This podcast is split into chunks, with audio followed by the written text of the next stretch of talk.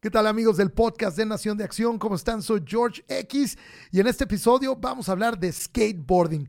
Así es que si tú eres aficionado o practicas el deporte y quieres saber más de la historia y evolución del mismo, las máximas figuras, los trucos y también los eventos relevantes, tienes que quedar.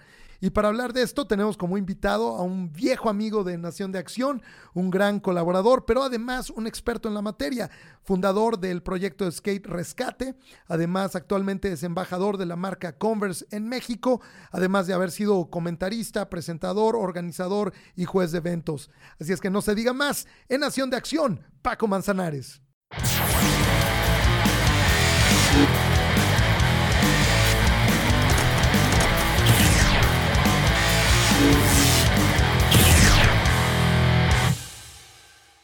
Paquito Manzanares, ¿cómo estás? Un viejo amigo de Nación de Acción, uno de los originales, hace 10 años nos echaste mucho la mano con tus análisis y tus conocimientos de skate. Gracias, pues muchas gracias George, la verdad es un placer estar de nuevo aquí en la, en la plataforma, ver de nueva, con nueva vida este proyecto Nación de Acción pues un placer estar aquí de nuevo y pues nosotros aquí estamos 10 años más viejos, pero todavía sobre ruedas. Te ves igualito. Eh, yo creo eh, tu secreto es el skate. Ese, ese debe ser tu secreto. Es la fuente de la eterna juventud. Totalmente. Y bueno, antes de entrar en materia, porque vamos a hacer un repaso a la historia increíble del skateboarding, eh, más o menos cuéntame cómo, cómo vas, cómo va Rescate, cómo van, estás en Converse, cuéntame un poquito. Pues mira, han sido tiempos de muchos cambios. El skate se ha transformado mucho en México, en Latinoamérica, en el mundo. Hay nuevas oportunidades, etcétera.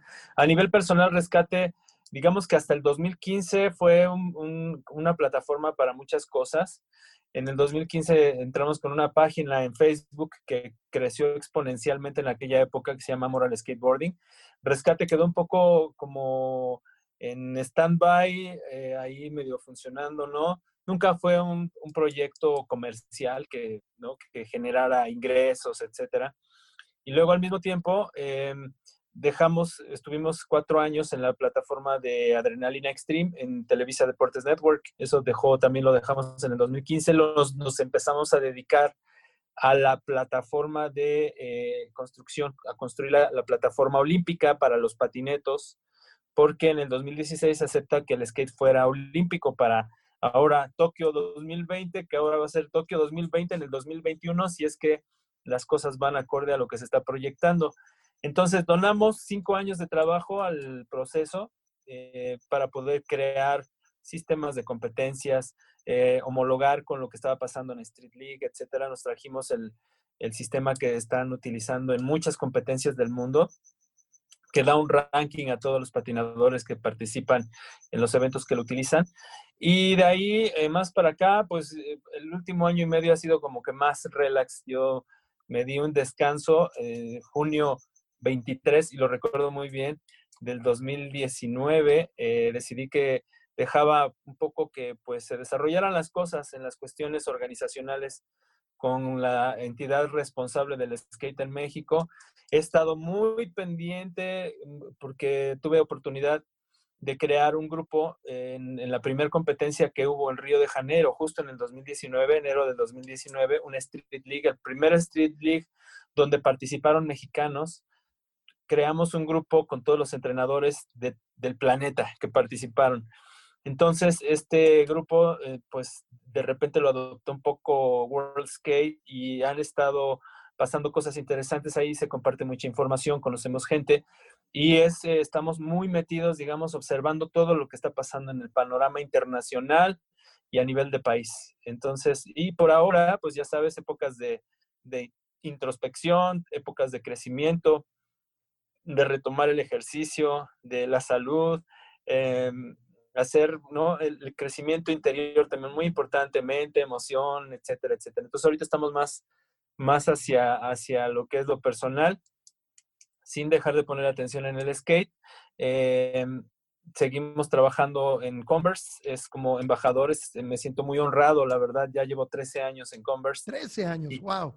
13 años, y, y la oportunidad que me dio la marca de inventar un juego que se llamaba Equipo de Skate, que sigue funcionando y que pues tiene, este, por ejemplo, tiene a Nelson Garza, eh, sigue después de, creo que ya tiene ocho años Nelson trabajando como skater en el equipo. Wow, pues no, no, no, no me extraña para nada esta pasión, esta entrega, siempre involucrado, siempre visionario también en el desarrollo, porque si un deporte ha tenido altas y bajas en su historia, es el skateboarding. Es increíble. Así es que, pues vámonos, ahora sí que pongámosle al, túnel del tiempo eh, rewind y vámonos hasta los años 60, Paco. ¿Cómo eh, eh, empieza en los 60 una adaptación del surfing para los surfistas del sur de California que no habían olas de repente o las condiciones no eran óptimas y dicen, ¿por qué no le ponemos ruedas a una tabla y hacemos como que surfeamos en el pavimento? Así fue como se originó esta modalidad. Bueno, en realidad se remonta a los 40. Hay una, hay una, inclusive hay eh, fotos o todavía hay museos que guardan este recuerdo de los polines que, que, los, que los chavitos, porque era un juguete cuando nació, le pegaban con clavos los, los patines de metal Empezó con guacales como estilo scooter. Sí, como scooters, sí. Y luego le quitaron los guacales y se quedó el puro polín. El 2x4, en Estados Unidos le dicen 2x4 a los, a los polines. Y luego a finales de los 50, una empresa manufacturera de juguetes observó y creó un kit te comprabas tu kit y armabas tu patineta con el mismo concepto, ¿no? De pegarle las llantas al polín, etcétera. Pero esa fue la primera vez en la que se comercializó de forma masiva la patineta como juguete.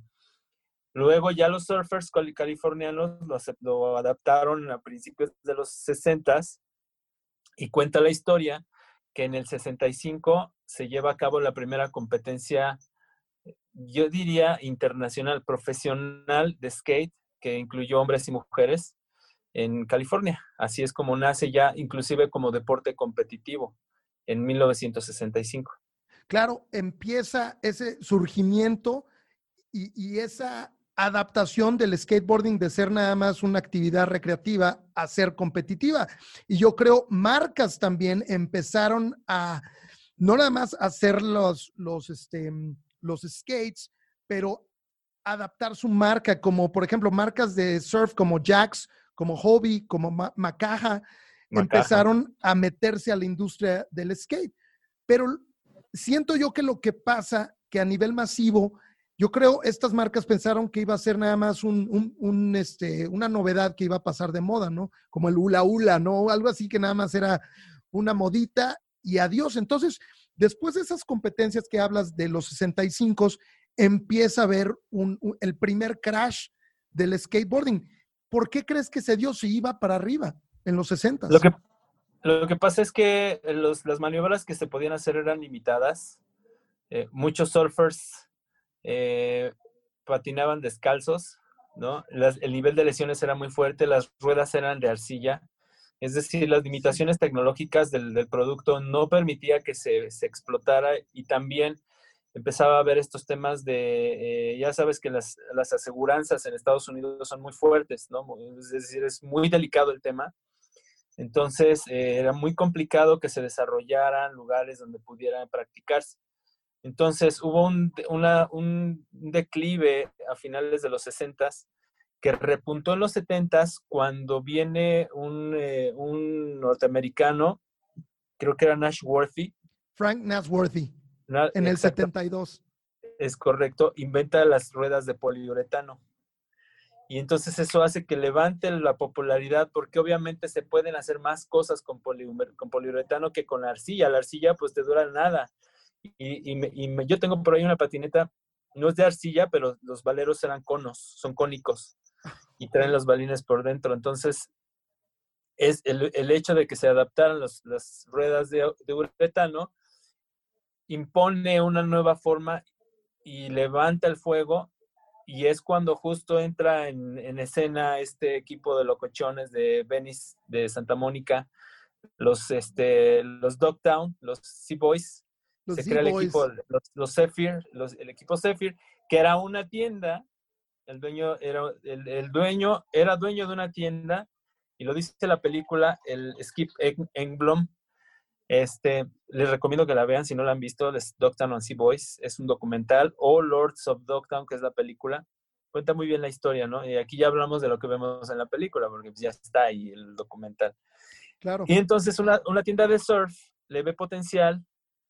Este, este compa, Skip, crea el grupo de los, de los forajidos más influyentes de la historia del skateboarding. Tony Alba, eh, Stacy Peralta, Shogo Kubo, Jay Adams, que era, es, él, él, es reconocido como una de las semillas originales de lo que es el estilo, eh, inclusive el carácter rebelde que se le imprimió a la patineta desde entonces y hasta nuestros días, se le atribuye mucho a, a este Jay Adams. Jay Adams. Entonces de ahí nace todo el, todo el show y ahí viene un repunte, empieza a haber competencias de nuevo y algo muy interesante, George, yo soy una persona, yo soy muy competitivo, o sea, es mi, naturaleza. Yo en, en, los, en los años en los que yo comencé a patinar, que fue en el 87, por ahí del 90 empiezo a entrar en competencias y me encanta porque pues no había esta cosa de grabar videopartes y todo eso que hacen hoy los, los chavos en la patineta. A mí me encantaba competir y desde mi punto de vista el skate, el origen del skate es competitivo. La expansión de la percepción del público hacia el skate es a través de los videos y así ha sido siempre. Pero es hasta en las recientes, eh, los últimos 20 años, en donde la cuestión de las videopartes es lo que tiene el mayor impacto, inclusive en competencias. Curiosamente, X Games crea este que es el Real Street, uh -huh. eh, que es una competencia donde los riders mandan sus videopartes hechas en la calle y, y, compiten por la mejor videoparte, ¿no? Claro. Entonces, este, y ahí es donde viene ese repunte de los 70s.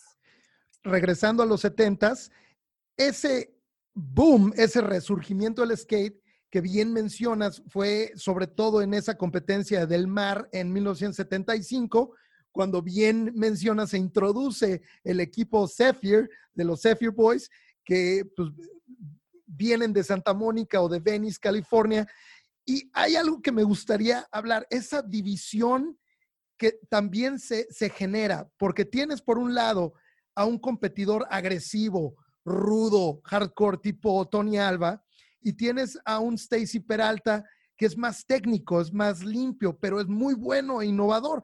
Pero creo yo que ahí se empiezan a, a hacer las primeras dos vertientes del skate, ¿no? Lo que es el skate de expresión, el skate underground, el skate de rebeldía, con el skate comercial, con el skate de competencia, pero de una forma más técnica. ¿Lo ves tú así? ¿O, o, o sí, crees que ahí empezaron esas dos, esas dos tendencias?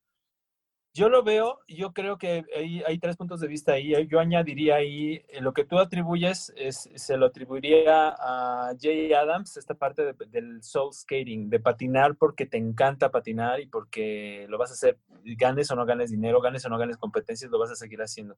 Y la actitud rebelde, esto que dices, que sí tiene Tony Alba, aunque Tony Alba también tiene el aspecto competitivo de convertirse en un rockstar y de empezar a explotar su imagen, o que a través de su imagen las compañías comiencen a generar ingresos y eso genera, crea el, la cuestión profesional, de la cual también, acorde a la historia, se ve beneficiado este Stacy Peralta, como bien dices, innovador, este, técnico, limpio, ¿no? Eh, cuando hablo limpio me refiero a su imagen, uh -huh. más, más pulido, ¿no? Este, y sí se genera, actualmente sí veo esas tendencias este, muy marcadas. De hecho, yo, yo veo las tres tendencias. Ahí los, los que nunca les va a importar meterse a, a, ninguna competencia ni grabar videos, solo patinar porque les gusta patinar, ¿no? Y un poco, un poco Jay Adams así lo vivió toda su vida hasta que falleció. Él falleció aquí en, en México. México. Uh -huh. Y hace no y mucho, este, ¿verdad? Hace como tres años. Hace como cuatro años, cuatro, como no, como seis años, yo diría. Sí, como cinco o seis años. Murió en, en, Allá en, en Puerto Escondido. En, ¿no? en Puerto Escondido. En Puerto Murió Escondido, en, Puerto, sí. en Puerto Escondido él le gustaba mucho ir a Huatulco. De hecho, ahí conoció a mucha banda de Huatulco. Y allá, yo, yo le estaba proponiendo al presidente municipal de esa época que, este, que, que crearan un bowl así en la playa y una estatua para Jay Adams, porque claro. pues, es una leyenda. Pero... eh, Te bombardearon por todos lados, ¿no? Luego platicamos de esos temas, ¿no? Mejor dijeron, no, mejor hay que poner una cancha de fútbol. Ah, bueno, está bien. Oye, regresando ahorita que mencionaste los bowls, también en esta época de mediados eh, de mediados de los 70 principios mediados de los 70 se empieza a dar un fenómeno entre estos mismos chavos. No nada más los chavos de Dogtown, sino otros también ahí en el sur de California empiezan a invadir albercas o piscinas privadas para utilizarlas como lo que ahora son los bowls, ¿no? Que eventualmente se convierten en parques. Pero es, ahí donde empieza esta tendencia también, ¿no? Ahí es donde se inventa el skate vertical. Eh, eh, para quien se introduce en estos temas, eh, cuando uno se desliza en un terreno horizontal, en street, aunque, aunque botes en una rampa, siempre vas a partir del, horizonte, vuelas hacia arriba, pero caes en, en el horizonte. En el caso de, en el caso de, mm, del skate vertical, siempre va a tender hacia arriba, vertical. Tenemos una transición y en el caso de las albercas, pues obviamente está la transición y está la parte vertical, por eso le llamamos vertical, porque ahí existe una pared completamente vertical a 90 grados. Entonces sí, ahí es donde nace, es el origen real. Yo creo, yo creo que es el origen del, el origen del skate en el mundo, ahí está. En los 60 fue más de slalom, bajaditas, velocidad, que, este, hacía el wheelie, crear, pararse de manos, más este acrobático porque no se tenía otra cosa. También en esa época eh, se observa un desarrollo de lo que es el estilo, una importancia total al estilo porque el nivel técnico no daba para generar maniobras muy complicadas. Entonces, e, el estilo era, ahí es donde tú ves las fotos de Jay Adams, así completamente hecho bolita, se ve que iba tendido en una bajada de 40 grados de, de inclinación. Y entonces el estilo, ahí es donde se desarrolla una, un culto por el estilo al patinar, que desde mi punto de vista ya no se tiene tan en cuenta a nivel competitivo actual. Es, es una apreciación muy personal porque ahora es, este, por ejemplo, en competencias este, de street, es el nivel de complejidad de los trucos lo que les importa. Aunque sí veo una tendencia en los, en, si un, un, truco es bajado eh, con un mejor estilo que otro, tiene una puntuación mayor, pero sí veo más dificultad ahora. En aquel momento era estilo el asunto. No, y hablando de innovaciones técnicas en esa época, yo creo hay dos, dos eh, momentos importantes. Por ejemplo, eh, eh, Tony Alba establece el frontside air, o sea, porque se empieza a despegar del lip de las albercas. son esas, esas fotos legendarias, ¿no? De estos aéreos donde él está, pues ya haciendo un indie grab, un mute grab, y, está ya despegándose. Entonces la gente decía, wow, o sea, este cuate está enviando su nivel de skateboarding a, otro nivel. Pero en 1978 hay otro momento que yo creo es uno de los más revolucionarios a nivel de estilo para el skateboarding, que es la introducción por Alan Gelfand del Ollie. El Ollie. ¿Qué tan importante es? Pues cambió la historia y el rumbo de la patineta. Y curiosamente, ese, ese truco que es el oli, que es pegarle a tu tabla y que se levante sin que tengas que amarrártela, las abuelitas dicen que este, está embrujada la patineta porque se te pega los pies. Eh, ese truco empieza no en el street, sino en el vertical, precisamente en una alberca. Eh, Alan Gelfand em, eh, empieza, le llamaban en aquel momento el, el aéreo sin manos, no handed, no handed air, y le pusieron Oli porque el apodo, el apodo de, espérame, estoy aquí, es, son las vicisitudes de los en vivos. Eh, sí, te perdí un, segundo. Alan Gelfand, ahí estoy de regreso. Alan Gelfand es un, este, él tenía por apodo Oli. Entonces al truco pues le pusieron el Oli. Claro. No, por, por, ninguna otra razón. Ese mismo truco, George, en el 84, viene otro loco eh, que ya nos brincamos la línea de tiempo, pero está muy relacionado, que es Rodney Mullen. Y, lo, y adapta el truco, él observaba y lo adapta al piso. Entonces, ahora en lugar de ser Oli en una pared vertical, ahora lo hace en una pared horizontal. Y eso da el fundamento para todo lo que es el street moderno. Por eso le llaman el padrino del street.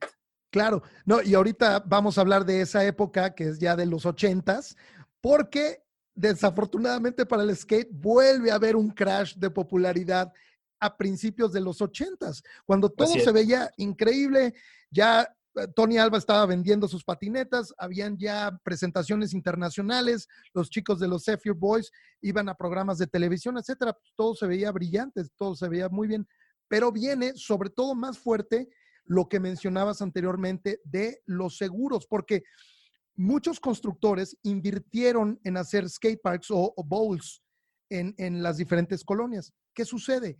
Empiezan a haber muchas lesiones porque los chicos están aprendiendo, no tienen equipo de protección, todos terminan en la sala de emergencias y los seguros se van para arriba. Entonces dicen, no, este jueguito del skate me está saliendo muy caro, mejor bye. Entonces empezaron a, destruir o a, construir, pero más bien edificios o, o residencias en esos parques y hay un declive de popularidad del skate. Pero Creo que lo que sucede es... Quedó la semilla, quedó la semilla. Exactamente. Los, los, eh, los skaters dijeron, ¿sabes qué?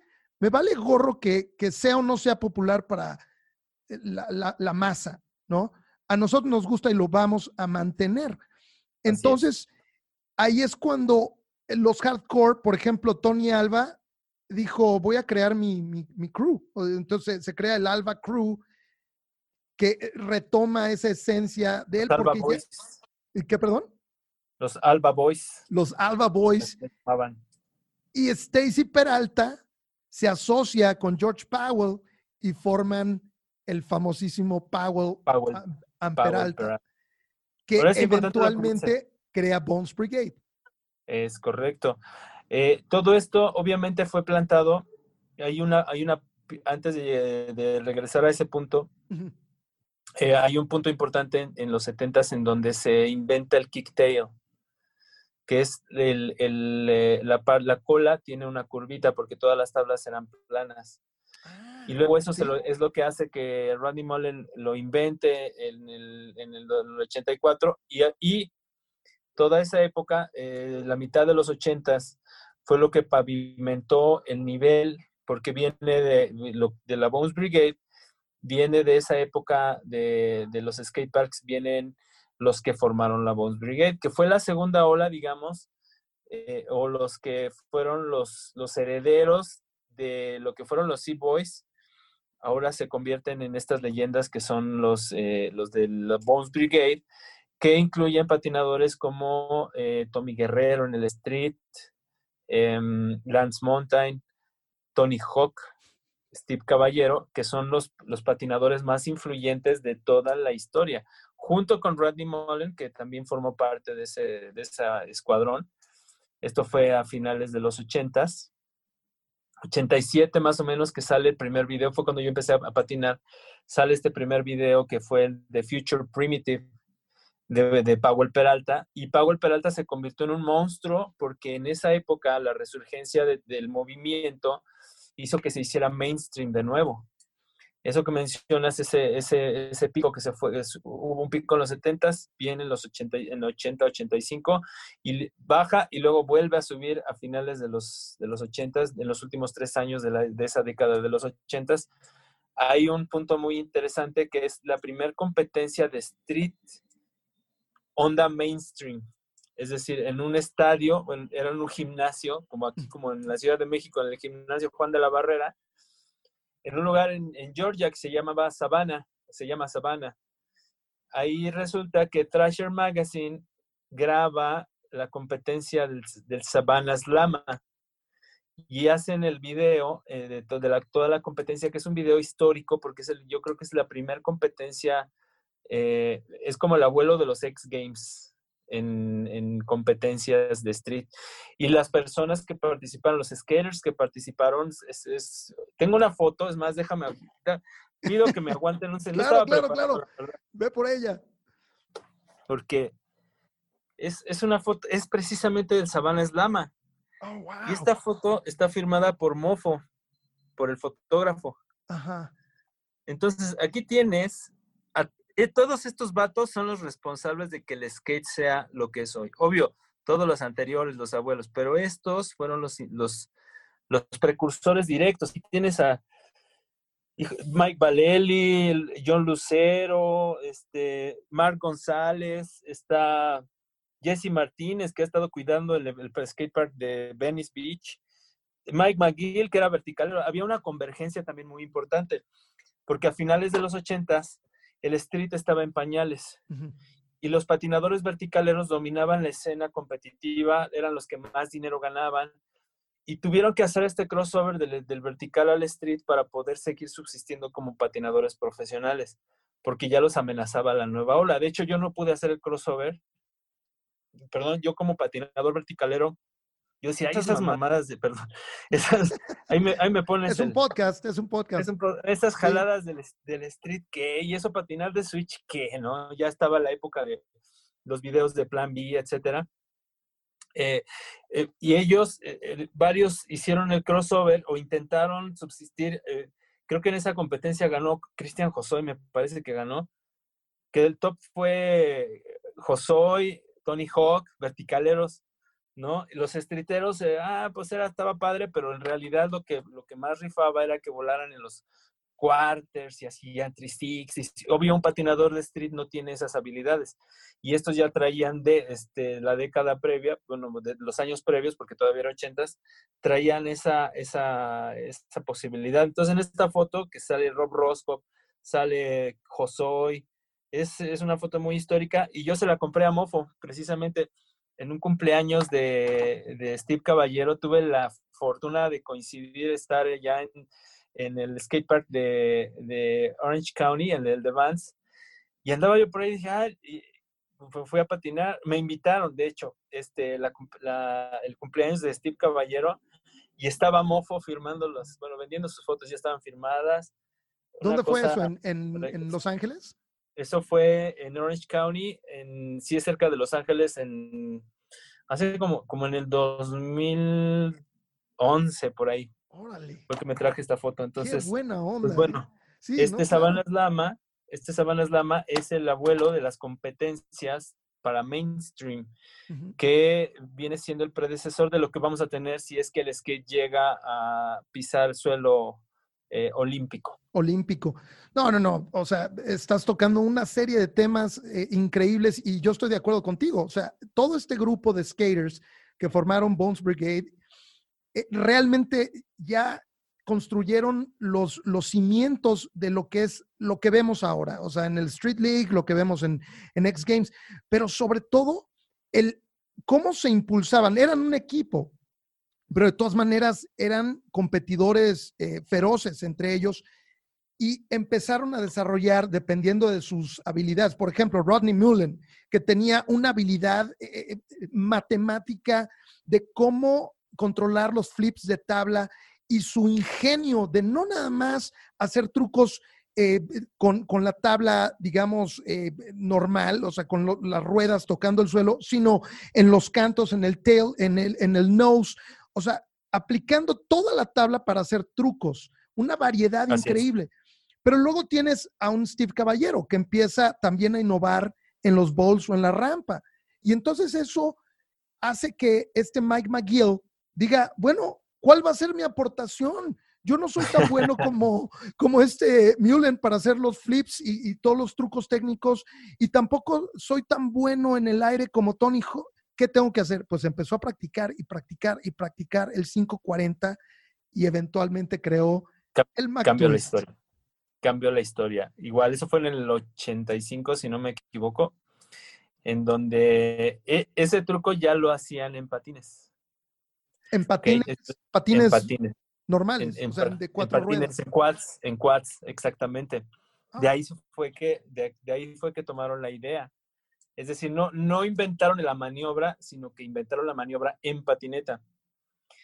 Y te lo digo porque eh, inclusive hay todavía documentos donde, eh, donde hay patinadores igual en albercas que están haciendo 540 en patines. Obvio es mucho más fácil, aunque es obvio es dificilísimo invertirse porque hablamos de un giro que involucra los dos ejes. estás girando como una molécula en realidad en tu eje vertical y en tu eje horizontal al mismo tiempo, completando la vuelta y media. Y entonces McGill efectivamente inventa este truco que le da cimiento a todo lo que existe en los deportes de acción incluida la bicicleta, el scooter, el motocross, el snowboard, el esquí. Todo, todo eso se desarrolló gracias a ese truco, porque a partir de ahí, bueno, sí habían los 360, etcétera, pero a, partir de ahí empezó la búsqueda por ir más arriba, generar más dificultad con los trucos, ¿no? Porque hubo un estándar muy fuerte en donde había este, mucho tiempo eh, se manejaba el, 180, el 360. Cuando ocurrió el 540, todo el mundo se volvió loco. A Tony Hawk lo tuvimos aquí en el 92. Eh, en el 90, me parece, 90-91 por primera vez en Pantitlán, aquí en la Ciudad de México, en Valley Skate. Estuvo Tony Hawk, Mike McGill, Eric Sanderson, Lance Montaigne. ¿Quién es quién se me va? Era la Bones Brigade era la época más o menos en la que salió el, el, el, el video de Powell, el public domain, ¿no? Public domain, como dicen en Estados Unidos. aquí, para nosotros, aquí los, los, mexas es public domain. Public domain. Exactamente. Entonces, era increíble porque veías, o sea, ese video lo, yo creo que lo veía una y otra y otra y otra vez. Y cuando llegan estos vatos, los trae Vale Skate, don Raúl Mendoza, los trae a su casa en Pantitlán porque ahí tenían una rampa vertical, pues imagínate verlos en vivo era para nosotros como una cosa surreal. Sí, los ídolos. era lo máximo, lo más, o sea, yo, es más, por ahí aparece la revista Rescate. Ay, espérame. Si la tengo aquí, ¿por qué no avisas de qué vamos a hablar? ¿Cómo no? Te dije, vamos a hablar de historia de skate. Espérame, a ver si está.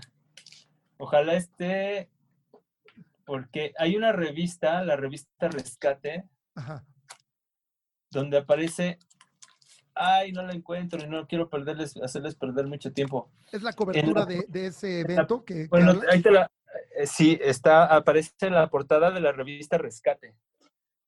Ahí aparece. Lo que podemos hacer, ¿sabes qué? Ah, pones la imagen. Cuando lo encuentres, exacto, eh, ponemos la imagen o también creamos un blog especial de ese, de ah, ese, pues de ese issue, de ese artículo. De hecho, tengo, tengo la revista, pero no la número uno. Aquí a la vista tengo la revista, ¿no? Aquí parece el John Aguilar. Esa es la revista. Este, esta es la número cinco, me parece, o la cuatro, seis. Y en ese primer evento sale en la portada, sale haciendo un Mac Twist, este Tony Hawk de cabeza. Este, nada más que la foto, pues le volaron el coping eh, y dijeron, híjole, pues es que la foto está increíble, pero no tenemos la referencia del coping, es un punto muy importante en la foto del skate. Dijeron, no manches, es la primera, va, no, va, Ingesu, y, pusieron esa foto. Ahora, algo interesante de, eh, para comentar sobre el McTwist. Este McGill lo creó. Entonces, bueno, ya, él ya cimentó su nombre en la historia del skateboarding, que es lo que él quería, ¿no? Pero él hacía el McTwist con grab. O sea, él sujetaba la ASC ah, este mira, qué bien. Este es McGill, creo que es McGill en, Guadalajara. En Guadalajara. Y la, y la, rampa que te digo es esta. No, esta, no es la portada, pero sí es la foto de ese evento, porque es Tony Hawk en la rampa de, de Skate. ¡Wow! Qué buena onda. Sí, y en el, en el 92. ¿Eso fue en 91, 92? Es 90, fíjate, este es de junio del 90. Esto debió ocurrir en, en 1990, esa exhibición. Y en la foto aparece, no sé qué más, pero bueno, es que me empiezo a emocionar. No, y, este lo increíble que Tony Hawk, que ya se estaba convirtiendo pues en una máquina de, del vertical, incorpora el McTwist, pero lo hace sin grab. O sea, lo, ya no agarra la tabla. El Lodi 540. El ¿Sí? 540, sí. Entonces, de hecho, aquí lo hizo, lo hizo en skating en el 92. O sea, ¿lo lanzó o lo hizo por primera vez? No, no sé en dónde lo bajó, no conozco la historia de ese en particular, pero lo vimos en vivo porque regresó él, vino con Bucky Lasek en, en, el 92, vino a skating en Mixquack, aquí en la Ciudad de México. Ahí tengo el honor, y lo voy a decir haciendo la modestia aparte, pero también dicho con mucha humildad, de haber sido invitado a patinar en esa demo. Ni de chiste teníamos el nivel, no voy a hablar mal, este, de nosotros mismos, pero era increíble que nos dijeran, vas, güey, tú eres el local. Era John, John Aguilar, un servidor, estaba David del Valle, el Drupi, así, una bandita local nos invitaron a patinar y, era, eh, Era, para nosotros era increíble, aunque para el público era así de 540 y ya se echaba, me echaba yo, hacía un aéreo y todos así de, mm, bueno, ok, no, no pero, como somos. Pues, no, pero el, chiste era estar participando, estar eh, oh, experimentando esa oportunidad. Eso es algo que yo aprecio y que me ha dado forma, que, que me ha dado carácter, que me ha dado una, un sentido de pertenencia y de decir, ¿sabes? Y es una historia que nunca había contado en un medio, que me siento muy afortunado. gracias por compartirla.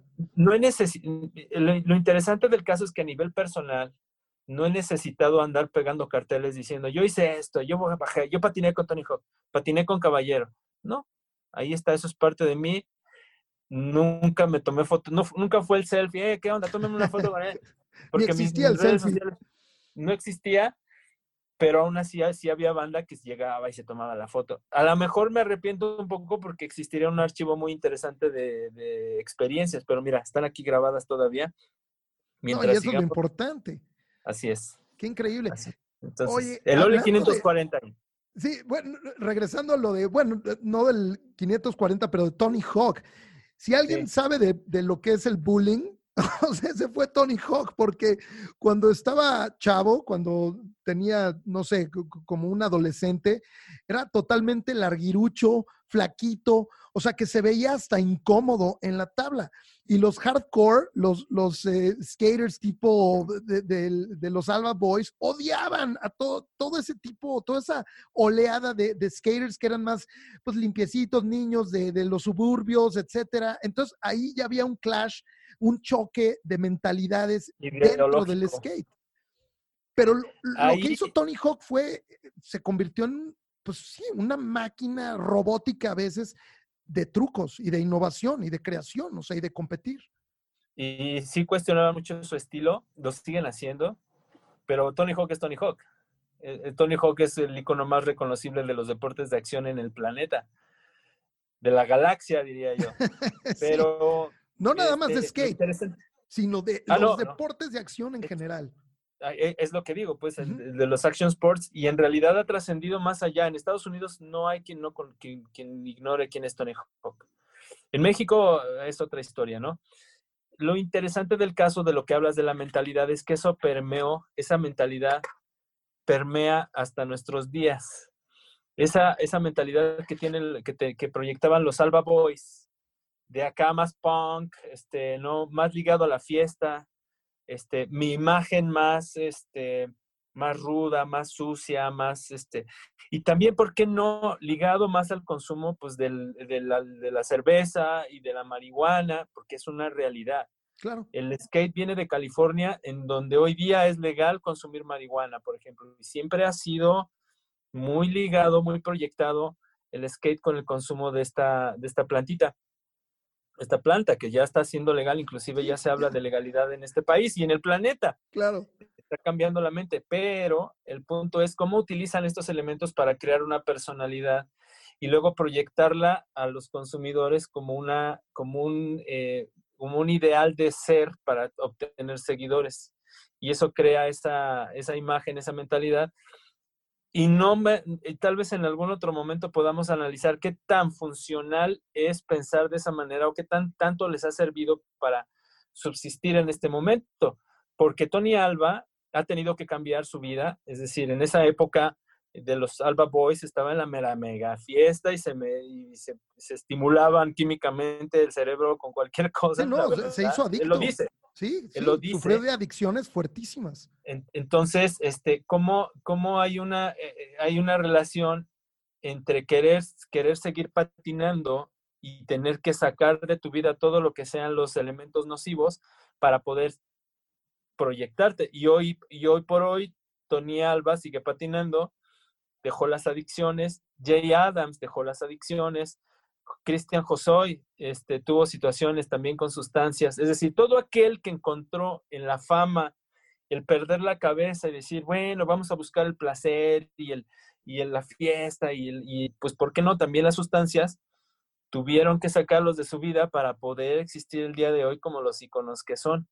Y yo creo que esa es, mi querido este, George, es una, una cosa que, que tienen que ver las nuevas generaciones, porque el, el trasher, que para México es trasher, el pensamiento trasher, no nos va a llevar a ningún lado. Está padre, ¿no? Que la, que la banda viva la skate life y que, y que sí, que haya fiesta y celebrar y todo, pero no que sea parte de tu día a día, porque no hay forma de llegar a donde quieres llegar siguiendo esos caminos. Y, lo quise puntualizar porque sí, se, sí hubo una división en esas dos mentalidades. Y eso no nada más pasó en el skate, más famosamente pues pasó en el rock. ¿no? O sea, podemos ver. ahí salió. Sí, gente como Nicky Six de Motley Crue, eh, gente como este Slash de Guns N' Roses, que sí, vivieron una época de los ochentas, de, del inicio del, del hard rock, este, y se o sea, se metieron en rollos de heroína, de cocaína, todo, pero, eh, o sea, estaban al borde de la muerte. Nicky Six fue declarado muerte, muerto dos veces, o sea, por sobredosis. E, y eventualmente los que sobrevivieron dijeron, ¿sabes qué? Pues sí estuvo divertido, pero no está nada padre ya después, porque ven cómo se ha impactado su vida ya cuando están más grandes, cuando empiezan a envejecer. Ve cómo está Ozzy Osbourne, que Ozzy Osbourne es increíble, él nunca se metió heroína, pero se metió todo lo demás. Pero ve cómo, o sea, las secuelas que dejó eso. Y él siempre dice, no, el alcohol, las cantidades de alcohol que me metía, pues ve cómo me, dejaron. O sea, entonces, claro. es muy buen mensaje y es la razón. Y yo creo que estas nuevas generaciones sí tienen un poco de más conciencia por ver la historia. No sé, eh, eh, ¿Estoy equivocado? Es importante. Yo diría que las nuevas, lo que está surgiendo ahorita, necesita entrar con una nueva mentalidad. Hay, yo creo que hay una, una generación que todavía trae esa, esa cuestión, ese mindset del skate life. Varios ya están empezando a despertar. Y hablo en México. En Estados Unidos, sin duda, muchos están despertando. O sea, jóvenes, inclusive todavía no tienen ni 30 años, o tal vez ya tiene 30 años. Este. Mm, Nin Williams, que era mega fiesta, o sea, mega fiesta, que llegaba a un país a dar demo y ya estaba viendo con dónde, por dónde, con quién, etcétera. Y hoy día es uno de los patinadores que proyectan la mayor salud, inclusive creo que hasta lo patrocinan este, marcas de complementos alimenticios y va al gimnasio y equilibra. Y además entender que solo es una cuestión de imagen, aunque sí es parte de su estilo de vida, es una cuestión de imagen, porque yo me encontré justo en, San Diego, me encontré en la clínica del doctor David Sales, que él es el, el, primer rehabilitador orientado totalmente al skate. Él, empezó a trabajar con Ryan Sheckler. Mm. Yo fui a entrevistarlo a su clínica y resulta que me encuentro ahí a un, eh, un, patinador del año, un Thrasher Skater of the Year, a Figi, eh, Justin Figueroa. Me lo encuentro en rehabilitación así muy disciplinado y entonces le pregunto a George, a, George, a, este David Sales, le digo, doctor, ¿qué onda con este compa que se supone que él vive la vida loca del rockstar del skate? Y dice, no, hombre, eso es pura imagen. Aquí bien, lo trae su mamá, luego lo trae su mamá y hacen aquí la rehabilitación y tiene que cuidar su alimentación y hace ejercicio y tal y tal.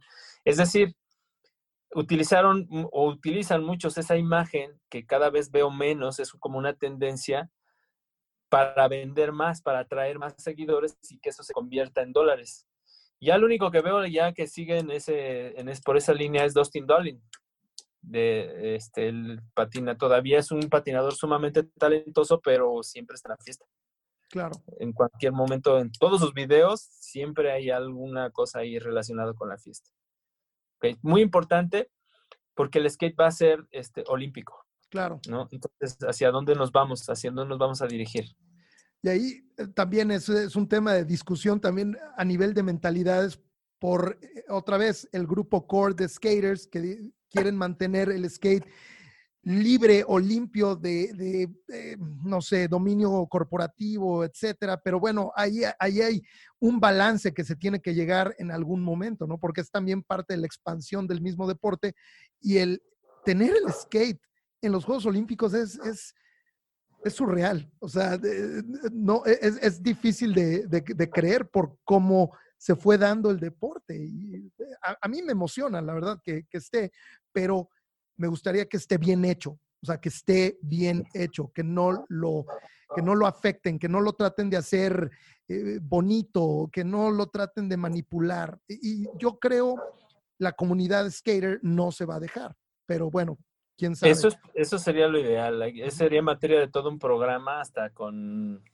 con material, porque ese sería el ideal, que los skaters tomaran en sus manos su deporte porque hoy día el skate, el, hecho de que el Comité Olímpico Internacional le dé reconocimiento a un nuevo deporte, significa que todos los países del mundo le van a dar reconocimiento a ese mismo deporte, por lo cual ese deporte se convierte en un país chiquito, con gobierno, con reglas, estatutos, con eh, necesidades, con recursos, con capacitación, conocimientos que no necesariamente se llegan a tener cuando es un deporte tan nuevo. Le está pasando al parkour, le está pasando al breakdance, le, ya le está pasando al scooter. Es decir, son deportes de nueva tendencia que no están teniendo ese cuidado y si no despiertan los skaters, ojo, skaters, despierten, necesitamos tomar, necesitan ya tomar el deporte en sus manos, pero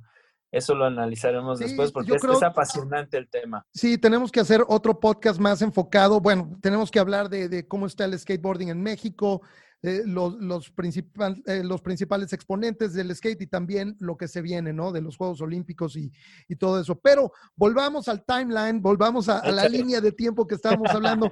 ya estamos en, a finales de los 80 principios de los 90 vuelve a haber una especie de, caída de popularidad, pero ya el, digamos, la gente que practica skate ya es bastante considerable.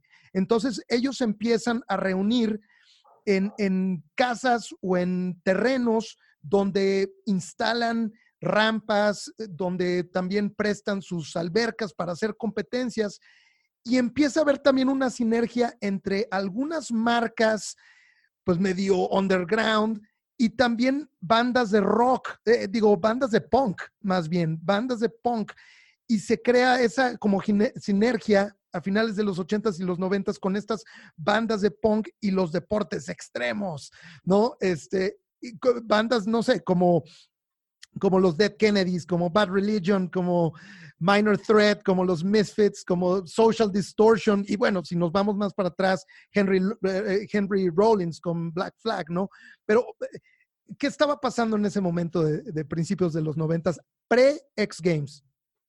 Pues es lo que crea un circuito competitivo, lo que da, moldea las, las, formas de las competencias y pone, digamos, en un, en un formato eh, el, nivel, el estilo de los trucos que se podían hacer, pero principalmente en, esto ocurrió, como lo mencionas, en rampas verticales. Y este movimiento que, tú observas, esto que le llaman, se le acuñó un término, inclusive hasta está en la Wikipedia, skate rock. Es un término. Skate rock existe. De hecho, está muy, muy ligado a Thrasher, Thrasher Magazine, eh, fue un fotógrafo de Thrasher el que acuñó ese término y que inclusive hay tapes, hay cintas este, en cassettes que tenían estas recopilaciones de todas estas bandas que mencionas. Hay una infinidad de bandas que precisamente hacen, crean lo que yo diría es la inicio, el inicio de la cultura del skate. Es, es, decir, a partir de ahí se liga completamente lo que es la música, ciertamente muy, eh, muy relacionado con el skate vertical, aunque después de este movimiento de skate rock que dura como por el 92, 3, 93, 94, 95, cuando viene este, este último declive del skate en el mundo, penúltimo más bien.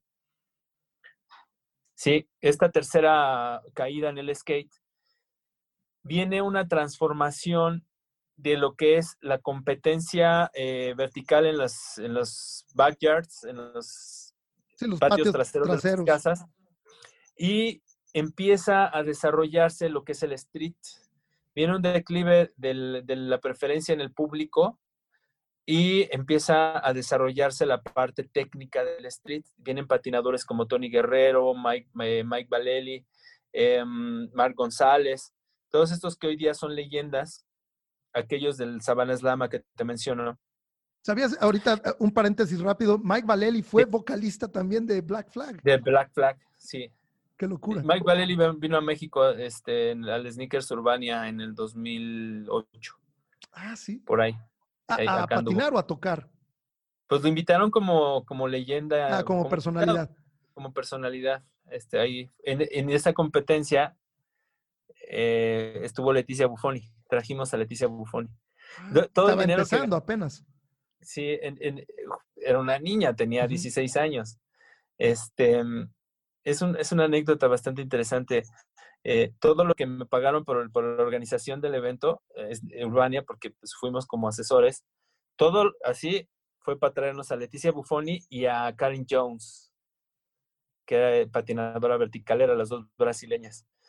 Pero regresando al tema, este, se, genera esta transformación del skate vertical y se le empieza a poner atención al street y a, las, y a los niveles técnicos. Danny Way, que era muy joven, en vertical empieza a desarrollar maniobras demasiado complicadas, muy, muchísimo nivel, pero gana muchísima atención, sobre todo cuando empieza a ver esta aparición ya de los videos de las marcas que utilizan las videopartes de los patinadores para crear compilaciones de videos largos, hablamos de videos de una hora o más, en donde se empieza a proyectar lo máximo de lo que es la cultura del street, que ya el día de hoy son, son materiales que se consideran de culto. El video de Blind, el video de Plan B, el video de Edge Street, que eran parte de la, digamos, del crossover del vertical y las transiciones hacia el street, son los que marcan la pauta para desarrollar a nivel técnico y a nivel industria también del 95 en adelante, que fue cuando fue la devaluación del 95, que la, economía del, planeta pues, se derrumbó y que ahí en México pues todos desaparecimos. Quedaron muy pocos patinadores, los más aguerridos, que mantuvieron la escena. Y en México hay un, había una tienda que era Valley Skate, eh, previo a ello, eh, Cero Gravedad, que fue la, eh, quien editó la revista Rescate, fue quien mantuvo, digamos, la distribución de productos en México. Cuando viene esta caída eh, de la moneda en el 95, desaparece Cero Gravedad, desaparece la revista Rescate y se queda Val Skate y algunas tienditas que mantienen la escena ahí como que fluyendo, que regresa ya de forma competitiva en México como en el 2000, en el 98 más o menos. Yo retomé por ahí, eh, dejé de patinar, me casé, este, mm, desastres naturales y me fui a, este, a, vivir a Oaxaca. En Oaxaca, como tres años después, me reencuentro con la patineta. Yo traía mi patineta, mi patineta guardada y mis rodilleras. Y en el Tequio, en Oaxaca, había una competencia que me reconecta con el skate. Desde entonces yo ya no me volví a desconectar. Desde el 98 este, empieza esta transformación en donde todos los chavos van de la mano o perfectamente influidos por todos los videos que vienen saliendo. Y a partir de ahí eh, se genera lo que es la cultura de los videos, que hoy día es lo que le da el máximo respeto y la autenticidad al deporte. ¿Ok?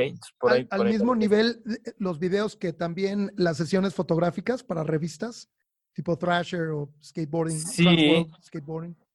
Sí, totalmente. De hecho, eh, sí, tiene la misma importancia, obvio, tener una ad en una revista o tener la portada de una revista de una Thrasher, una Transworld era, eras el máximo exponente, ¿no? Claro.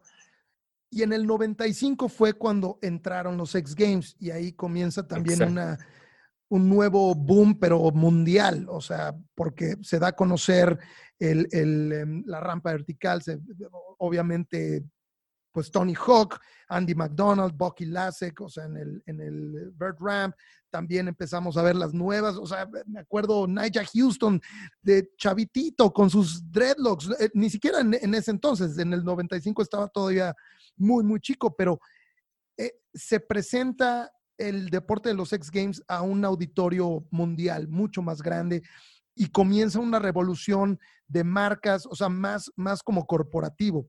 Ahí te perdí un por un segundo, ahí estás, de regreso. Sí, sí, sí. Sí, ahí es el, precisamente ese boom que dan los X Games es lo que le da el, la, la popularidad al skate que necesita para poder subsistir a nivel industria, a nivel los patinadores profesionales tienen acceso a un mayor ingreso, lo cual les da una, una posibilidad de ir, expandiendo, patinar más, desarrollar el nivel, etcétera, etcétera. Entonces sí es, sí veo muy importante porque también hay muchos patinadores que no reconocen o no quieren reconocer que es importante que esto sea dado a conocer no solo en el core, en el núcleo de los skaters, sino que se pueda dar a conocer hacia los demás alrededor. Y esa es, es esa lucha ideológica que no ha permitido precisamente que los skaters tomen el deporte en sus manos. También en el 98 hay un momento muy, este, muy icónico que en los X Games es Tony Hawk lanza el, el 900. Fue en el 99. 99. 99. En San Francisco. ¿Tú estabas, narrando eso, George? No, no, no, no, yo entré a los X Games en el 2004. 2004. Sí, pero. Muy bien. Entonces, sí, sí fue en el 99. El 900 fue un truco que, que si bien es cierto, el McTwist que se había inventado en el 85 para el 99 habían pasado 9, 14 años de distancia. Cuando salen 900, ahí sí de plano ya ves el megaboom, porque ya el, el snowboard ya tenía una, escena competitiva muy fuerte a nivel internacional y empieza a ver este desarrollo del 900, 1080 y el día de hoy, ¿cuántas vueltas dan? Ya no tengo ni idea cuántas No, pues ya este, 1680, 1440, o sea, Mark McMorris y todos esos chicos, o sea, en, en snowboarding, no, ya están lanzando, ya el 1440 es como de casi casi de rutina, lo que era antes el, el, no sé, el 720, ¿no? O sea, estamos hablando de, otro, otro nivel. Sí. que de hecho, bueno, el, 720 Hawk le llamaban MacHawk. Este lo inventó Tony el, el, 720 lo inventó Tony Hawk. Lo hizo aquí en el 92, ah, en, en skate, aquí vimos el 720, ciertamente, y ya de ahí fue el brinco al, al 900, ¿no? En el 99. O sea, sí se tardaron un buen rato. Sí, y yo creo en este inicio de, la nueva década y del nuevo milenio, eh, ya eh, a principios de los 2000 hubieron pues momentos icónicos, ¿no? Ese el que mencionas en el 99, del 900, y luego en el 2004, digo, hubieron mucho más, pero a nivel de, innovaciones, en el 2004, Danny Way crea esta monstruosidad de la mega rampa, ¿no? Mega ramp. ese fue el primero que me tocó cubrir. O sea, esa fue la primera vez que yo fui a cubrir unos X Games y me topé con Tony Hawk, me topé con, con Danny Way. Y yo decía, ¿pero qué es esto?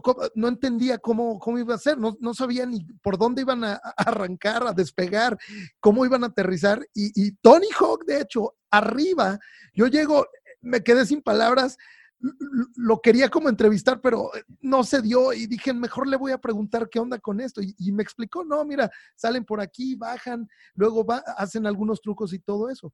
Y, pues bueno, fue Danny Way quien, quien ganó la medalla de oro en esa, y bueno, varias medallas de oro consecutivas, ¿no? Pero pagó el precio con las lesiones.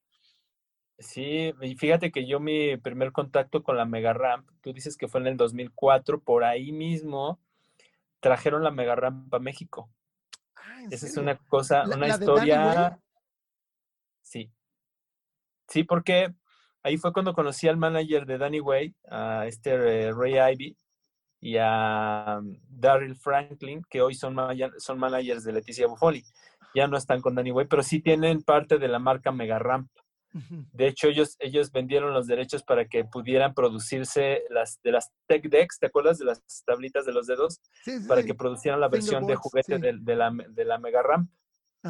Entonces, la traen a México, la Mega Ramp. Eh, es una cosa, es un, nunca más en la vida va a ocurrir algo así.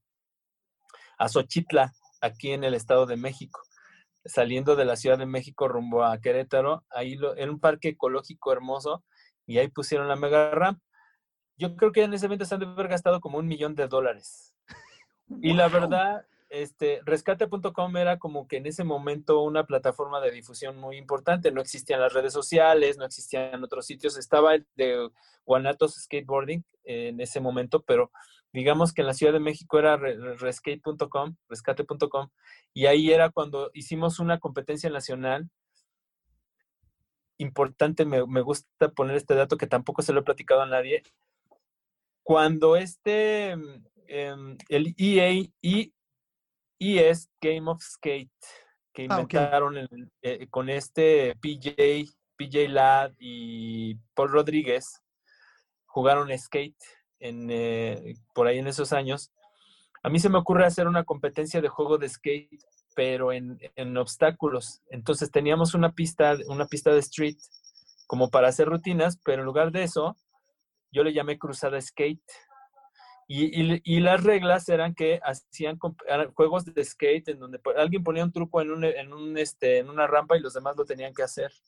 Y así fue como hicimos todas las eliminatorias, porque yo he pensado que la forma más democrática de hacer competir a todos en un país en donde no existe infraestructura, pues era a través de un juego de skate. Y, siempre, y yo sostengo eso, es decir, es el juego de, el juego de skate es lo más democrático para una competencia de patinetas que podría ser a nivel mundial. Y entonces este, ocurre eso, nos traemos a varios patinadores de, la, de, de todo el país a esta competencia al mismo tiempo que estaba ocurriendo el evento de Mega Ramp. Entonces es una, igual es que bueno que me traes esto a la, la memoria. Estos recuerdos. grato, Estos recuerdos. En esa época, este, mm, estoy seguro de que conoces a em, del motocross, ¿cómo se llama? Alex Cervantes. Ah, claro, sí, sí, sí. Lo conocí en un ex pilots. Correcto, Alex Cervantes estaba chavito, o sea, empezaba en el motocross, me, me saludó, ¿qué onda? Porque era skater. ¿Qué pasó, Paco? ¿Qué haces acá? No, pues, este, pues acá andamos, ¿no? Ya sabes, ahí cotorreando. Este, y eh, él empezó, empezó a dar demos ahí, empezó a, empezaba a volar. Él ya es un monstruo ahorita del motocross, Sí, tiene sí, su sí. empresa y todo. las- Y el evento lo condujo, me invitaron a conducir el evento de, de la, de la demo de, me- de la Mega Rampa. Estaba Félix Argüelles como MC. El, eh, Félix Argüelles fue MC de Street League un buen tiempo. Ah, ok. Y en ese momento lo condujimos juntos el- el- la, la exhibición de la Mega Rampa. Entonces, ese momento que fue parte de esta historia, pues nos lleva también, por lo menos, haber formado o sido, haber sido testigos de todo esto que estaba ocurriendo, ¿no? Que sí ha tenido que ver con la, con la evolución de lo que es el skate.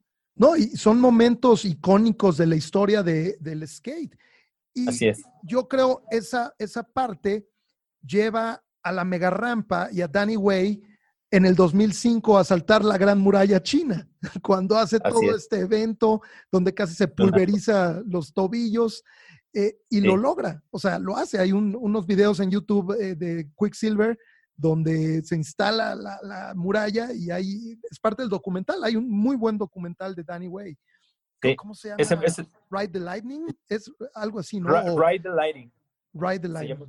Ride, Ride the Lighting y es producido por, por los managers. Ahí salen ellos, cómo organizan toda la onda. Y te que voy a contar otra, otra, otra, Por esta- favor. esta anécdota del- de la mega rampa. En el 2008 tengo la oportunidad, Converse me apoya para ir a cubrir, em, para ir a relacionarme, ¿no? Pues a, pues a, a conectar, porque yo ya había conducido, fue donde nos conocimos tú y yo en los X Games del Ah, en, 2007 en X Games México, claro. ahí estuvimos, ahí, es, fue un honor, la neta, como, este, ahí compartir el, el espacio contigo, No, porque pues imagínate, yo, yo de venir, yo, yo de conducir eventos de skate y todo, y que de repente así entras al Palacio de los Deportes y dices, wow, y no, y vas al aire y ya sabes toda la producción, entonces para mí era como ot- otra onda, ¿no? Claro. Entonces, esto, es, todas estas vivencias me llevan a, a, pues a seguir trabajando, seguir en contacto con Dan Bastic y, y su esposa, que serán los organizadores de los jueceos de X Games. Y, eh, y también me Bostic invita... era parte del Alba Crew, ¿no?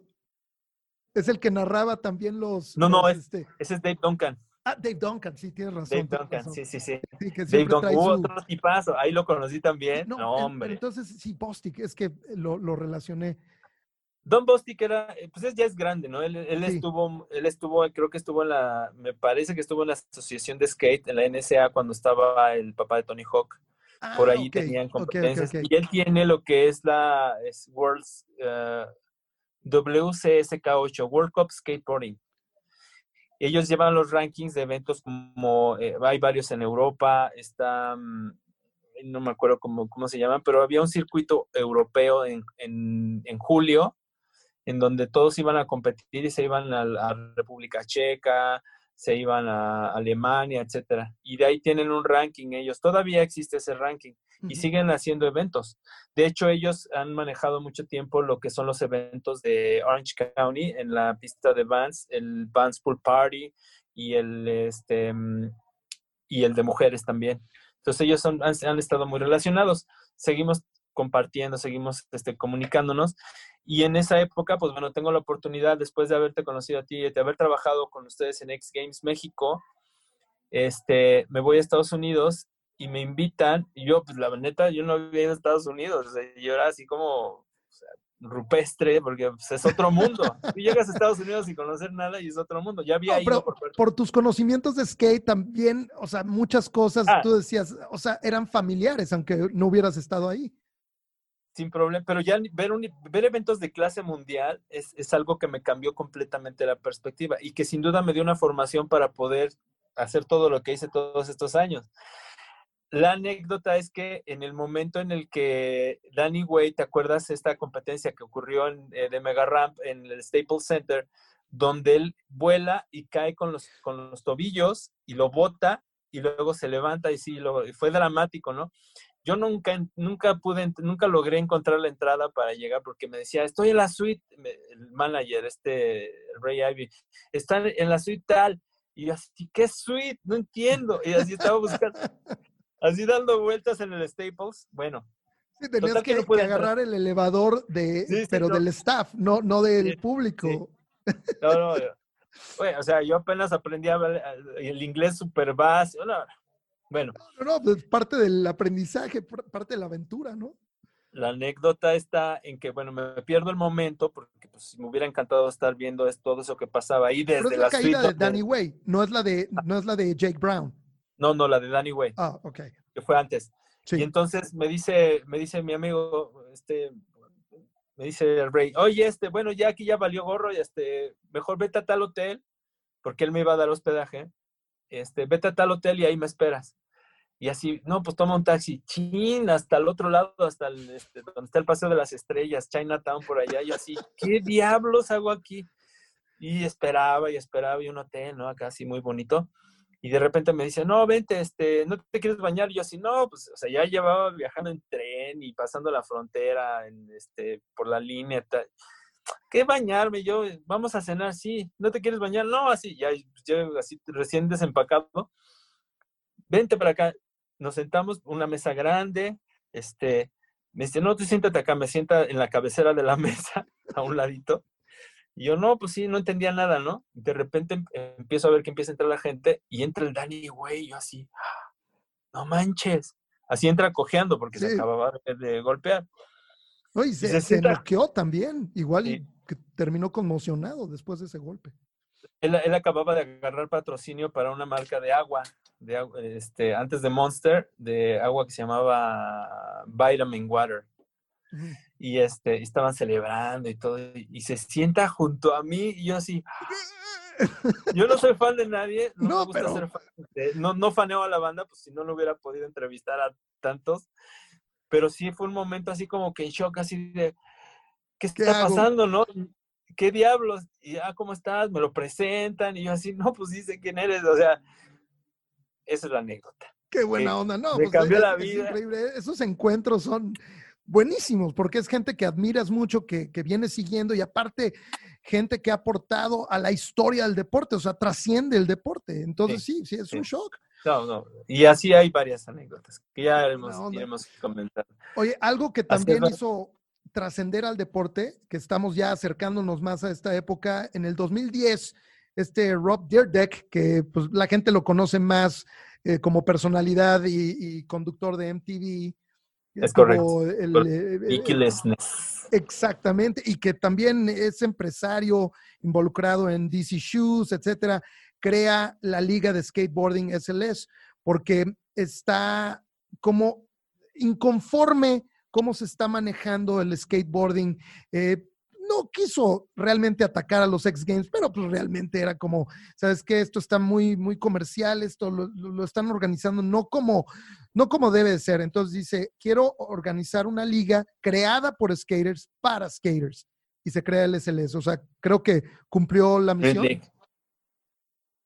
Sí, y era, era interesante su propuesta. en el, justo dices en el 2010, en el, por ahí un poco antes, se grabó un comercial en México, vino este Steve Berra con parte del crew, es asesorando un comercial de Coca-Cola. Que fue el que creó The Barracks con Eric Coston, ¿no? Exactamente, y tuve oportunidad de platicar con él y, me, y él me, me, dijo, estamos creando el Street League y, y, va a ser, y todos van a estar bajo contrato y ningún patinador va a poder volver a patinar en X Games. Y yo dije, órale, qué chido, los skaters van, vienen con todo en Estados Unidos, ¿no? Y vi que se creó, dije, me dio, me dio gusto, pero de repente vi que pues ya se mezclaban los de Street League con, este, con los de mm, X Games. Dije, bueno, pues ahora sí que empieza uno con un discurso, uno, uno propone y ya Dios dispone, ¿no? Este, y sí ocurrieron, ocurrieron muchas cosas. Afortunadamente también sirvió como una gran plataforma para desarrollar el skate competitivo, tanto así que Street League propuso las reglas de lo que es la, el sistema de competencia, con el cual estuvieron trabajando en la Federación Mundial para crear el sistema olímpico, el sistema de puntuaciones, el ranking mundial olímpico de skate, que por primera vez en la historia se juntó, fue gracias a que tuvieron esta convergencia con Street League. Street League fue quien produjo estos eventos, quien los dirigió, llevó los jueces, los mismos jueces de Street League, de todas sus competencias, fueron los que estuvieron viajando a, a las diferentes partes, ¿no? A mí me tocó verlos en Brasil, en Río de Janeiro, y sí era, es muy impresionante el nivel de organización y de precisión que tienen para, los, para las competencias. Y el sistema también muy llamativo, el sistema de competencias, porque cualquier persona que no sepa de skate, pues simplemente con ver si, si alguien baja y no baja o no baja el truco, pues ya sabe quién ganó, la, la puntuación en la pantalla permite que se le dé un seguimiento. Entonces me pareció muy interesante y ese sistema de competencias lo implementamos en México con esta, es este esfuerzo que te digo que donamos a la federación responsable, porque utilizamos el sistema de The Border, que nos permitió eh, utilizar este formato sin tener que acudir a las megapantallas y todo el sistema informático y todo, ellos lo tenían perfectamente, porque al final son números. Y en su programación, en su sistema, era increíblemente fácil llevar el seguimiento de todos los trucos. Y es interesante porque a nivel psicológico los competidores se meten en la competencia. Te cuento que hasta tuve oportunidad de, utilizarlo en una competencia local en Jalapa, no, no en Jalapa, en Coatzacoalcos, Veracruz, por ahí, en un este, puerto muy, este, muy pequeño y eran como 10 chavitos, metimos el sistema de calificaciones y se emocionaban, eh, era una cosa bárbara, ¿no? Que dicen, oh, y es, o sea, funciona. cosa, funciona. Funciona, funciona, funciona muy bien. Entonces, sí, Street League, eh, también el, eh, a la par algo que no se logró configurar, que sí ha sido un parteaguas muy importante, han sido los eventos del, Parks, del Vans Park Series, que se han desarrollado en diferentes continentes y que yo, yo apostaba porque si tuvieran una, em, una convergencia con las cuestiones olímpicas. Al parecer no se pusieron de acuerdo y ni las reglas, ni las formas, ni los estilos eh, de, calificación este, tuvieron que ver con los, con los esfuerzos que, que se han hecho a nivel competitivo oficial, entre comillas. Claro. Pero que sin duda ha dado muy una, una, plataforma muy importante para que se desarrollen los talentos. Me refiero a la élite de los talentos a nivel mundial, ¿no? Grandes competencias que se han visto, que es la evolución de lo que comentamos como historia de los 70 que al día de hoy esta categoría Park, que es una convergencia del terreno vertical con el terreno horizontal, eh, las albercas, hasta los barandales que se encuentra uno en, los, en el terreno del parque. Desde mi punto de vista, ese, ese debería de ser el futuro del skate, porque en una competencia de park, los patinadores de street empiezan a ser más, eh, más digamos, más variados, más mm. creativos, eh, se expanden los límites, porque cada vez se ven patinadores de street en las videopartes que se meten al terreno vertical a las transiciones o hacen world rides en todos lados. Y, yo creo que sí es muy interesante ver en una competencia donde puedan patinar riders de street o riders de alberca o riders de vertical o hasta riders de mega ramp. Es decir, es un terreno en donde se convergen todos los estilos. Claro. sería muy interesante ver el desarrollo en unos años de todo esto. Sí, pues vamos a ver qué tipo de diseño traen para el, porque el, el skateboarding de los Juegos Olímpicos va a ser tipo park. Y estamos a punto ya de llegar al final. Yo creo esta plática va, continuará con más temas que hay que cubrir, pero para cerrar, Paco, ¿qué, va a suceder eh, eh, eh, con los Juegos Olímpicos? O sea, ¿tú crees que sí se van a, realizar? O sea, todo indica que sí se van a realizar. ¿Van a ir skaters mexicanos? O sea, cierra un poco esto para, para dejar el tema próximamente. Pues mira, el, em, el equipo mexicano se conformó, había, hay 20 lugares. En la última competencia pudieron ocurrir, acudir 20 patinadores y patinadoras. Por diversas razones solo hay eh, dos en Street, que es Nelson y, Coria, este, Brian Coria. en hombres, en mujeres está Itzel Granados. Eso es en Street. Mujeres, en Park está mm, Will, Will Cortés, que él vive en Estados Unidos, pero que es de nacionalidad mexicana también, sus, padres mexicanos, etcétera. Y son los únicos que tuvieron oportunidad de competir. Quienes tienen mayores posibilidades, si se aplican, son eh, Nelson y Coria, porque en, el, ranking mundial olímpico ahorita están en 39 y 41 lugares. Pero las reglas indican que solamente tres patinadores por cada país pueden acudir. Es decir, para poder estar en la cita olímpica tendrían que estar dentro de los top 19 por lo menos, porque eh, hay un lugar garantizado para el, para, el país anfitrión. Entonces, no están tan lejos, están a 10 lugares de distancia, pero el esfuerzo que eso implica es brutal. Además de que sabemos que en México no tenemos las instalaciones adecuadas al alcance. Ellos para poder practicar eh, tienen que moverse una distancia muy grande del centro de la ciudad hacia el poniente, que es en, Santa Fe, en la mexicana, y eso implica un esfuerzo muy importante. Habría que hablar, para, entrenar en el parque o para, entrenar, street? Para, entrenar street, street. Para park, eh, afortunadamente Will, pues él vive en Estados Unidos, de hecho él es coach, él trabaja en California Training Facilities, él es coach ahí, entonces él tiene oportunidad de patinar en pistas de clase mundial, pero no anda muy cercano en el ranking como para decir tiene posibilidades de entrar a Tokio. Los mexicanos numéricamente sí, no sé en la práctica qué tan fácil sea para ellos porque las reglas van a cambiar sería interesante hablar de todo lo que ha ocurrido en el proceso olímpico a nivel de, eh, los sistemas de calificaciones.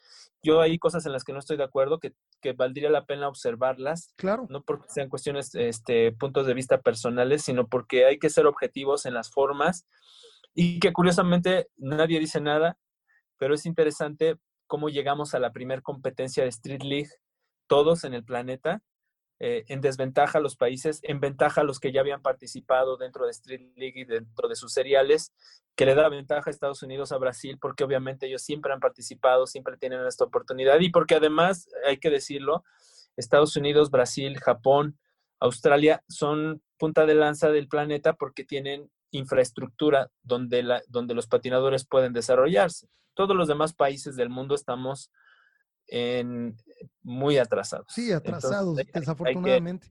Hay que, hablar de ello. Claro.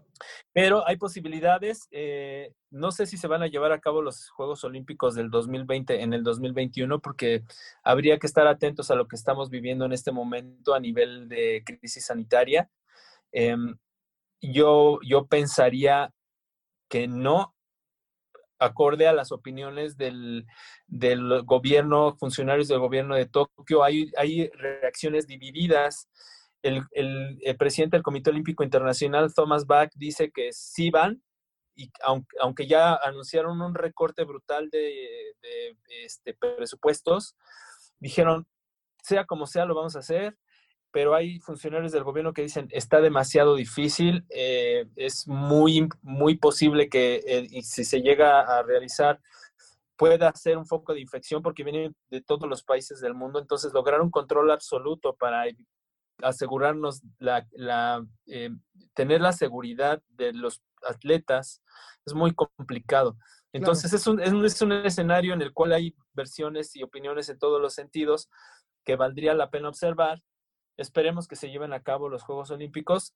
aunque mi apuesta, mi muy particular y humilde punto de vista, siento que necesitamos tiempo para que los países, me refiero a los skaters de los países que no tienen esta posibilidad, puedan entrar en primero organizarse y tomar este diálogo con las autoridades para poder crear los espacios que se necesitan crear y generar las condiciones para que los verdaderamente los patinadores de cada país participen en sus procesos selectivos y verdaderamente vayan quienes se ganen ese, esa prerrogativa. Entonces yo siento que esto podría ser un proceso de despertar que podría tomar eh, y forma para la siguiente ocasión, que además curiosamente van a ser en Los Ángeles en el 2028. Sí, en el 2028. Sí, porque si no sería una desventaja terrible, como fue la inauguración del snowboarding en los Juegos Olímpicos de, del, fue el, digo, el 2002, eh, eh, donde barrieron los americanos. O sea, realmente, pues porque no había ese fogueo internacional, pero poco a poco, pues de países como Japón, Australia, Nueva Zelanda empiezan a, a dar pelea, ¿no? Y yo creo eso tiene que pasar también con los em, atletas locales de cada país latinoamericano, especialmente latinoamericano y otros lugares de, Europa y del mundo, este, pues para darle competencia, ¿no? Y traer, traer medallas a sus países. Eh, que además es importante porque los países van a exigir las medallas. Sí. A quien quiera que ostente la bandera de un país, el gobierno les va a decir, ¿por qué no me traes las medallas? Y entonces, ¿cómo podemos exigirle a los skaters que se han formado a sí mismos con sus propios recursos, eh, con sus propias carencias? ¿Cómo les podemos exigir si no, no les, se les están dando las garantías para poder desarrollar ese potencial que traen? Exacto. Eso, y eso sin hablar todavía el tema que se tiene con el, la prohibición todavía que se tiene de lo que es el THC, este compuesto químico emanado de la planta de la marihuana que está prohibido, aunque no está prohibido como una sustancia química que altere el funcionamiento del cuerpo, o sea, no te hace más fuerte. Eh, la que sí está, está permitida es el CBD y el THC pues todos sabemos que cuando un patinador es, este, pues es silvestre, pues está expuesto al consumo de la planta, ¿por qué no decirlo? Claro. Y que además esperemos que cambien estas reglas, por eso también yo le he puesto a más tiempo, porque cambian las reglas, los países aceptan, el, pues el consumo de la planta en realidad no, no, afecta, no te hace más potente, aunque desde mi punto de vista a nivel psicológico, si hay personas que pueden sobreponerse al miedo de intentar algo más fuerte, utilizando el, eh, ¿no? el efecto psicoactivo. Sin embargo, a nivel físico, que es lo que mide el Comité Olímpico Internacional y la WADA, pues no hay, eh, no hay una afectación real. Y está prohibido nada más para consumo durante la competencia y se miden niveles mínimos del, de la molécula en la sangre.